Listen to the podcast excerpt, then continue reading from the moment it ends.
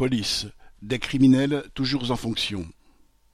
La famille de Cédric Chouviat, le livreur tué à Paris en janvier 2020 lors d'un contrôle routier, a demandé que les policiers impliqués soient suspendus de leurs fonctions. Alors qu'il circulait en scotter, Cédric Chouviat a été interpellé par quatre policiers qui l'ont plaqué au sol et ont pratiqué sur lui une clé d'étranglement. Ses cris de J'étouffe, répétés sept fois, n'ont pas fait lâcher prise aux policiers. Il a finalement été transporté dans le coma à l'hôpital, où il est mort deux jours plus tard. L'autopsie a révélé une fracture du larynx. La scène, filmée au début sur son smartphone, ainsi que par des témoins, ne laisse aucun doute sur les faits ni sur la responsabilité des policiers dans la mort d'un travailleur sans histoire. Il aura cependant fallu attendre un an et demi pour que trois des quatre policiers impliqués soient mis en examen.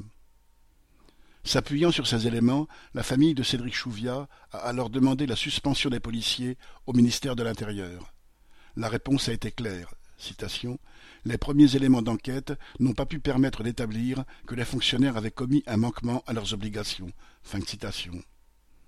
Quoi qu'aient fait les policiers, et même lorsqu'un homme en est mort, Darmanin continue de couvrir ses forces de répression qui pourront continuer ces violences criminelles en toute impunité. Marianne Lamiral.